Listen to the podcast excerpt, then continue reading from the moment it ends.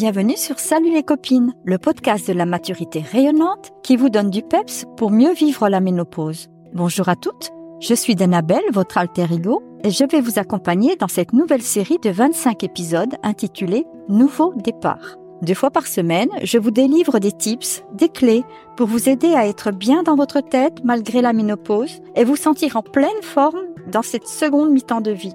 En route vers une seconde jeunesse? Allez, c'est parti, suivez-moi avec ce quatrième épisode. Chasser les pensées à la forme négative. Ne laisse pas les mauvaises pensées paralyser ton esprit. Apprends-leur à danser. C'est un proverbe indien. L'univers ne connaît pas la négation. Dit comme cela, vous allez penser que je divague. Je m'explique. Imaginons une phrase. Je n'aime pas. Poursuivez par ce que vous voulez. Ou encore un souhait. Je ne veux pas de. Pareil, vous mettez ce que vous voulez au bout. Pensez cette phrase ou ce souhait envoie de l'énergie dans l'univers. L'univers ne va pas entendre la négation. Le fameux ne. Et bon prince va comprendre que justement vous aimez ou vous voulez d'eux. Cela peut avoir des effets dévastateurs. J'en ai fait personnellement les frais lorsque j'étais à la tête d'une petite entreprise. C'était une agence immobilière que j'ai créée avec un associé. J'étais la gérante et qui dit gérance dit euh, responsabilité.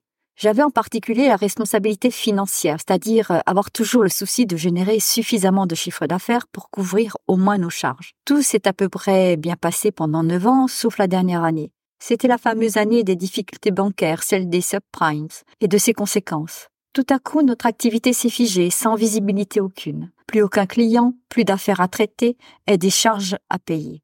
Évidemment, ce qui devait arriver arriva, j'ai dû me contraindre à fermer boutique, la mort dans l'âme. Et je ne comprenais pas pourquoi.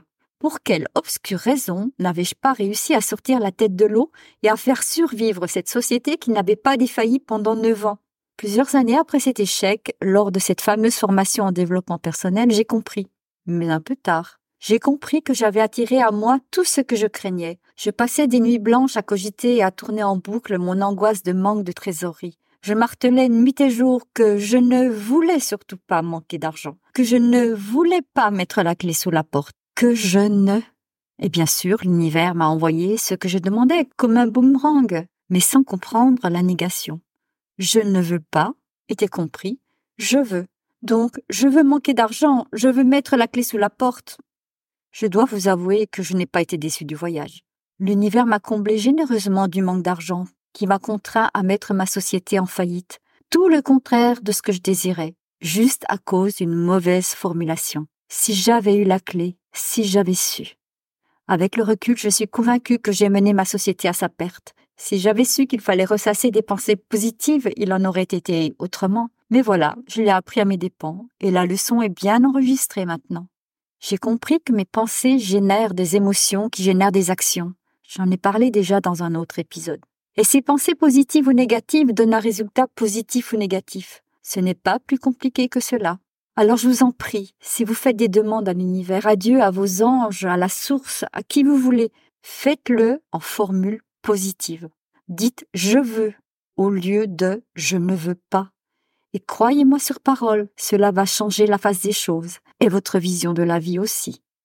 Qu'est-ce que cela vous coûte de tenter l'expérience? Rien, juste des pensées positives qui peuvent attirer le meilleur en laissant le pire de côté.